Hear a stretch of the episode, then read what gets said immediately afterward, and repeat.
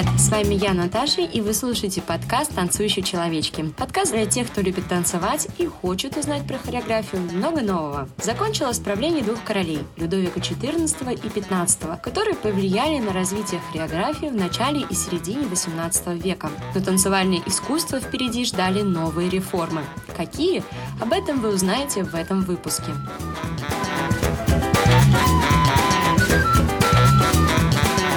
Во второй половине XVIII века в области хореографии уже чувствовалось, что искусство не могло долго оставаться в своей замкнутой форме, зависимой исключительно от воли оперных композиторов. Хореография должна была вылиться в самостоятельное сценическое зрелище. Она только ждала искусного хореографа, который смог бы поставить балет на правильный путь. Напомню, что еще танцовщица Салем, о которой я рассказывала в прошлом выпуске, сделала несколько робких попыток к созданию выразительного танца а также попробовала изменить балетный костюм, сделав его более удобным для танцовщиц. Но вот на сцену выходит смелый реформатор Навер, который с его последователями Добервалем, Горделем, Вигана и другими совершила крупнейший переворот в способах применения танцев к сценическому действию. Возвещенные им принципы совершенно изменили взгляды на балетное искусство и захватили своим благотворным веянием все без исключения европейские сцены. Обладая обширной эрудицией,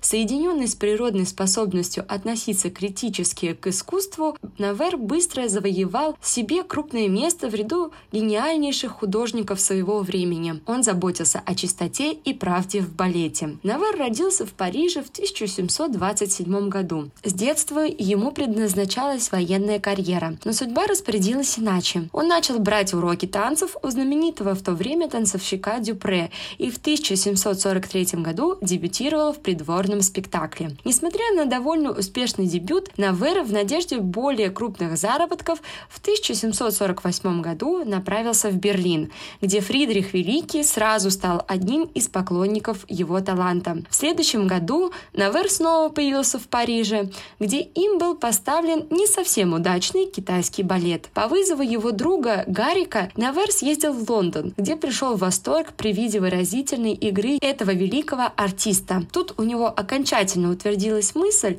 пересоздать балетное искусство и из ремесла танцовщиков выработать настоящее искусство, которое заставило бы артистов подражать древним римским пантомимам. И этого он намеревался достигнуть, придав танцам выразительность. Он, так сказать, хотел вложить в танцы душу. Из Лондона Навер направился в Штутгарт, к Виртембергскому двору, где хореография пользовалась особым покровительством, и где в то время на гастролях находился Вестрис. Тут Навер в первый раз создал на сцене самостоятельный по его плану балет. Кроме того, в Штутгарде им была основана ставшая известной в Европе танцевальная школа. В 1767 году Навер был призван в Вену для организации балета при Кернертор театре и для открытия вновь Бургтеатра. Навер также справедливо имел репутацию хорошего учителя и славился умением быстро обучать учеников, вполне пригодных для его выразительных танцев. Оставаясь в Вене безвыездно с 1767 до 1774 года, Навер организовал там танцевальную школу, где под его личным руководством сформировался целый ряд артистов, занявших видное место на венской балетной сцене. Навер считался любимцем при Венском дворце. Он был назначен придворным балетмейстером и заведующим дворцовыми развлечениями. Несмотря на все оказанные милости, Навера все-таки тянула на родину, в Париж, где бы он мог применить свой талант. После постановки нескольких балетов в разных городах Италии Навер был, наконец, в 1770 году приглашен в Париж, куда он прибыл с солидной репутацией талантливого хореографа и с обширным багажом сочиненных им балетов. В Париже Навер тотчас же хотел оправдать свою репутацию. С блестящим успехом поставил он знакомые уже Вене балеты «Медея и Ясон», «Китайский праздник» и другие. Не обошлось, конечно, без горьких насмешек по адресу непризнанного пока реформатора. Найдя себе покровительницу в лице молодой королевы Марии Антуанетты, Навер добился, наконец, в 1775 году постановки полностью балета «Медея и Ясон», В нем отличились Вестрис с госпожами Аллар и Гимар. Успех балета был чрезвычайный. Навер таким образом окончательно обосновался в опере. Его реформа привилась и пришлась по вкусу публики. Балет стал, наконец, тем цельным хореографическим зрелищем, каким он существует до настоящего времени. Много труда стоила Наверу полная реорганизация балета. Без интриг не обошлось. Они были направлены против его реформаторской деятельности при уничтожении панье и разных странных украшений балетного костюма. Старые заслуженные артисты не сразу приняли его. Но Навер ни разу не отступил от намеченной цели и не уклонялся в сторону от прямого пути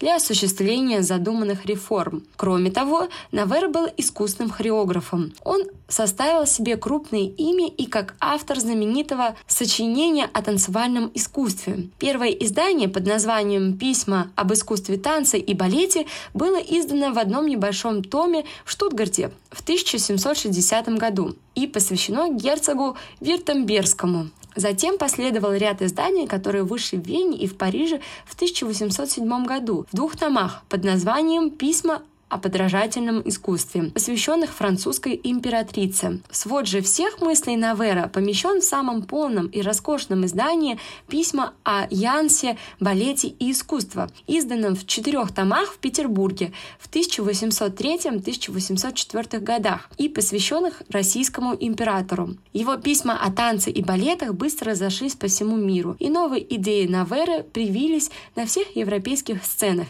где только существовал балет. И до сих пор письма не устарели. Может быть только потому, что до настоящего времени у него не было достойного в этой области конкурента. В своих трудах Навер ввел форму определения смысла, значений и составных частей балета. Эта формула выразилась тем, что постройка нового рода зрелища балета должна состоять из трех главных связанных между собой материалов – драмы, сюжета, мимики, пантомимы и выразительных танцев. В таком виде балет сохранился и после. Давая разнообразные советы, Навер в своих письмах обратился к служителям хореографии со следующими многозначительными словами. «Дети терпсихоры, будьте скромны во всех ваших движениях. Не забывайте, в чем заключается душа вашего искусства. Влагайте ум и рассуждайте, когда вы исполняете ваши па. Освободитесь от громадных париков, искажающих благородные линии вашей головы. Будьте во всем оригинальны, самобытны, подражайте. Да, но подражайте только природе, которая всегда прекрасна. Без огня, без разума, без вкуса, воображения и без знаний не льстите себя надежды сделаться художниками. Письма Навера нашли отклик на всех европейских сценах. Всюду появились его последователи, везде стали появляться самостоятельные балеты. Хоть во французской королевской академии такая реформа совершилась не сразу, а постепенно. Тогда был главным композитором Глюк, и пока только во всех его операх вставлялись хореографические номера. И там были свои таланты, такие как братья Гардели и ученик Навера Доберваль, вместе с любимицей публикой госпожой Гимар. Что же они сделали для развития балетного балетного искусства. Давайте разбираться. В 1760 году на хореографическом горизонте Парижа появилась яркая звезда, которая блеском своего таланта превзошла своих знаменитых предшественниц Камарго и Сале. Быстро прославилась дебютировавшая в этом году танцовщица Гимар. Она была очень популярна тем, что исполняла все свои партии в балетах очень эмоционально, используя мимику. В 1783 году, когда ей было уже 40 лет от роду, о ней в оперном архиве сохранилась такая аттестация – Госпожа Гемар – первая танцовщица, полухарактерная. Всем известен ее талант. На сцене она кажется очень молодой. Если она и не обладает тщательностью исполнения, зато у нее много грации. Очень хороша в пантомимных балетах, трудолюбива, много работает, но для оперы очень невыгодно, потому что заставляет тратить много денег на свои туалеты. Ее воле нельзя противоречить. Невыгодна она еще и потому, что другие танцовщицы, указывая на Гемар, требует и для себя дорогих костюмов. Природа наградила Гимар всеми качествами первоклассной артистки. Она как будто была специально создана для хореографии. При исполнении танцев она старалась делать воздушные па. Она не заботилась о виртуозности через меру, но все движения ее были классически правильны. В постановке корпуса и в аттитюдных всегда было видно благородство.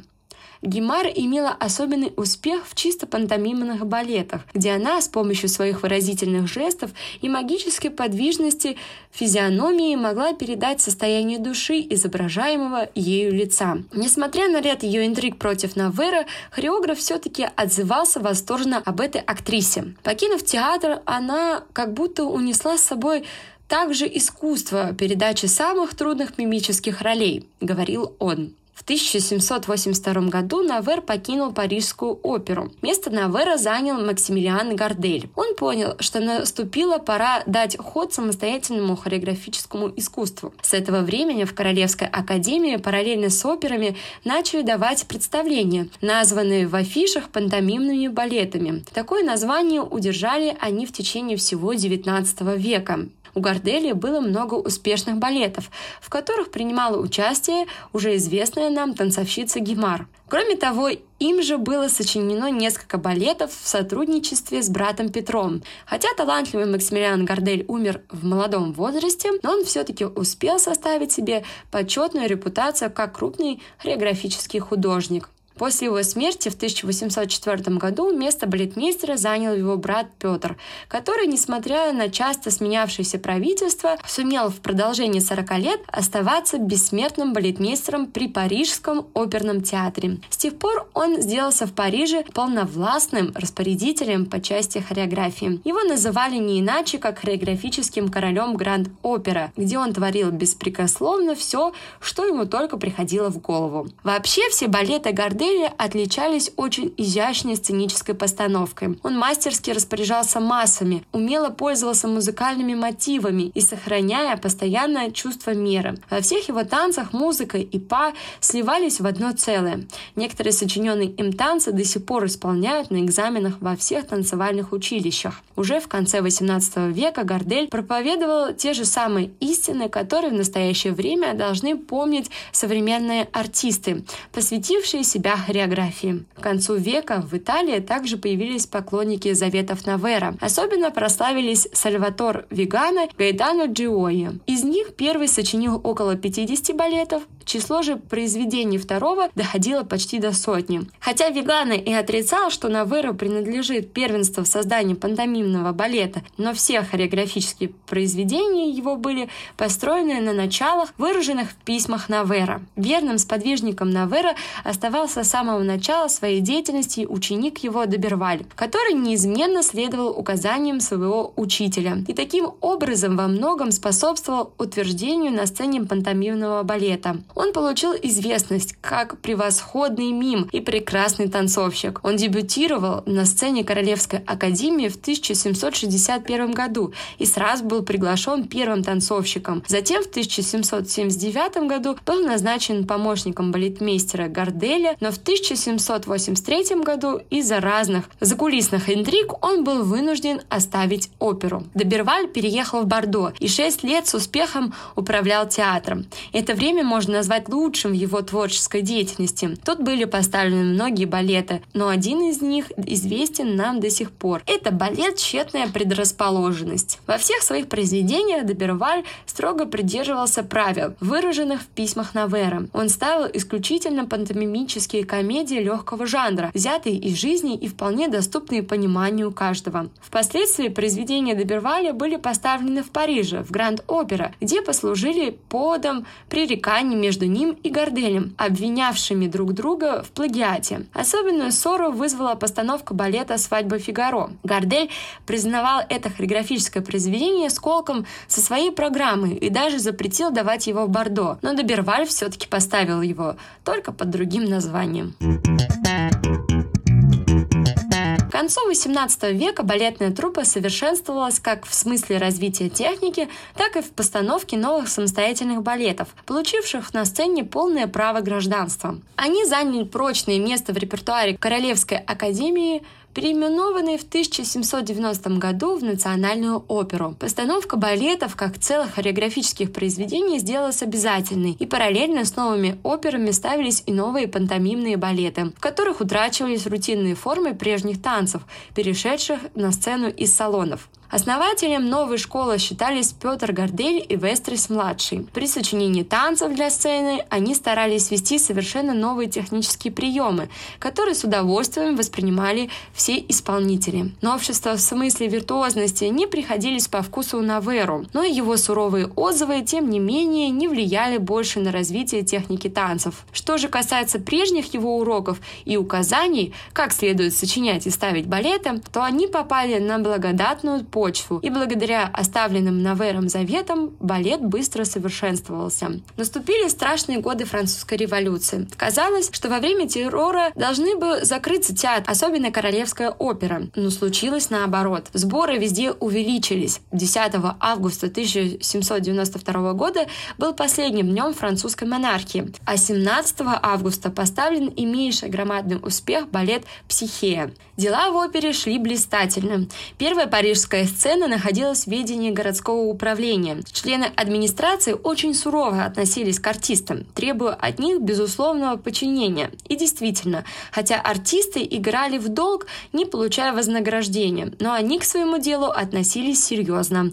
Тем не менее, в это тревожное время 22 оперных и балетных артиста были внесены в список подлежащих быть казненными на гильотине. Это дело делали больше для устрашения, потому что осознавали, что артистам некогда было заниматься политикой. Давно театры в Париже не были так посещаемы, как в 1793 году. Во время террора и голода семьи делились на две части. Одна становилась в хвосте, чтобы получить порцию хлеба. Другая же становилась в театральном хвосте, чтобы получить входной билет. Всех театров было тогда в Париже 63, и все они каждый вечер были переполнены. По улицам бегали балетные передвижные труппы, которые давали республиканские праздники. Оперные и балетные артисты, одетые в греческие и римские костюмы, обязательно участвовали во всех торжественных уличных шествиях. В 1799 году Академия была переименована в Театр искусств. В этом же году Гордель